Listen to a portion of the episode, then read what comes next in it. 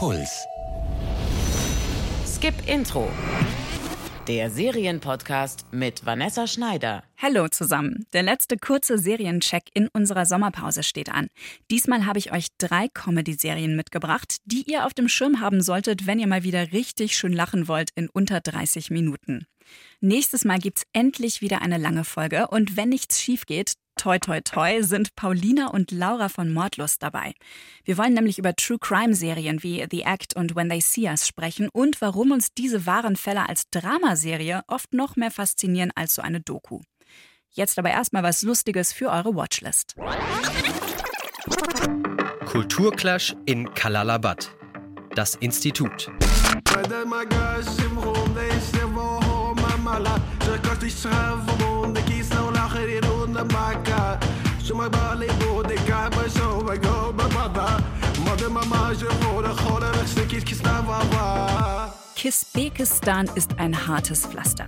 Hier in dem ausgedachten muslimischen Land im Mittleren Osten sollen die Mitarbeiter und Mitarbeiterinnen eines Kulturinstituts die deutsche Kultur und Sprache an den Mann und die Frau bringen.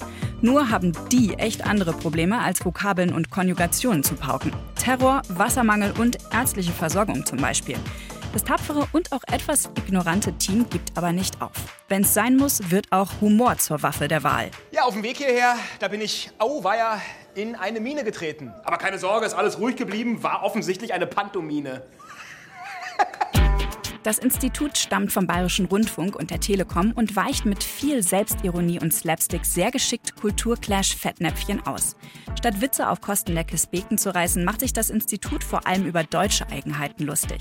Das ist oft richtig gut zum Fremdschämen und funktioniert in der neuen zweiten Staffel sogar noch ein bisschen besser als in der ersten. Das Institut gehört auf eure Watchlist, wenn ihr den explosiven Fremdscham-Humor aus Jerks und Stromberg mögt. Die Serie kriegt ihr bei Magenta TV und Anfang 2020 auch in der BR-Mediathek. Und apropos explosiv, in der nächsten Serie fliegt nicht nur euer Zwerchfell in die Luft. Zwischen Autobomben und Pubertätsterror. Derry Girls. Derry liegt an der irischen Grenze in Nordirland. Die Stadt war seit 1969 der Mittelpunkt für den Nordirland-Konflikt, bei dem bis Ende der 90er tausende Menschen gestorben sind. So viel weiß ich noch aus dem Englischunterricht. Was der alltägliche Terror für die Menschen bedeutet hat, habe ich aber erst durch die Comedy-Serie Derry Girls richtig verstanden. Und das, obwohl ich die ganze Zeit gelacht habe. Der Nordirland-Konflikt ist in Derry Girls nämlich sowas wie ein Hintergrundrauschen.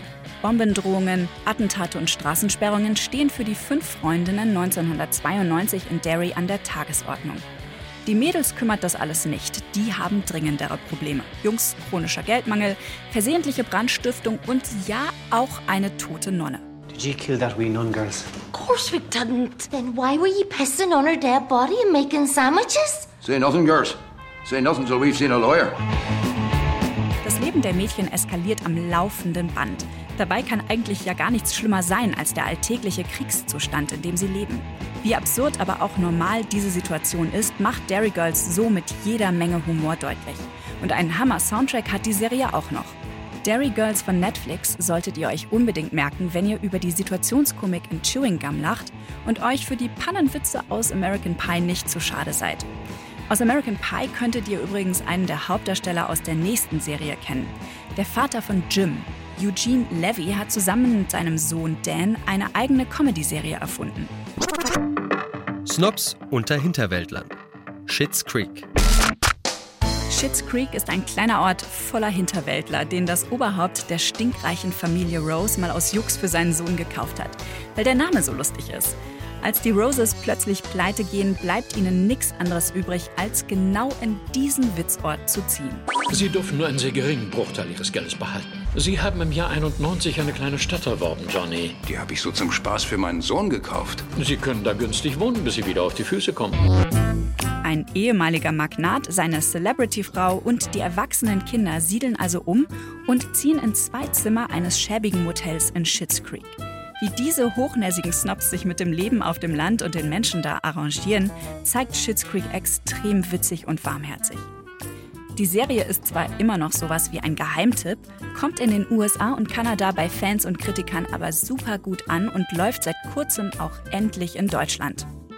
Ich habe die Serie auch ewig vor mir hergeschoben, obwohl meine Kollegen mir damit in den Ohren lagen. Schande auf mein Haupt. Schitt's Creek ist wirklich gut. Ab der zweiten Staffel hat sie durchgehend 100% Bewertungen bei Rotten Tomatoes. Die Serie läuft bei TV Now und gehört auf eure Watchlist, wenn ihr den abgedrehten Humor und die Anspielungen aus 30 Rock mochtet und ein Herz für Familienkomödien habt. Das Schöne an Schitt's Creek übrigens, es gibt schon fünf Staffeln mit je 13 Folgen, das heißt, ihr habt dann auch einen ordentlichen Vorrat. Und wenn ihr Bock habt auf absurde Stories und Lacher zum Anhören, also als Podcast, dann empfehle ich euch den Kurzgeschichten-Podcast von Willi Nachdenklich, True Klein Crime. Da denkt sich Willi Nachdenklich die Geschichte hinter den Schlagzeilen zu Kriminalfällen aus. Ich freue mich aufs nächste Mal und ich freue mich sehr, wenn ihr wieder dabei seid. Fortsetzung folgt. Skip Intro. Der Serienpodcast von Puls.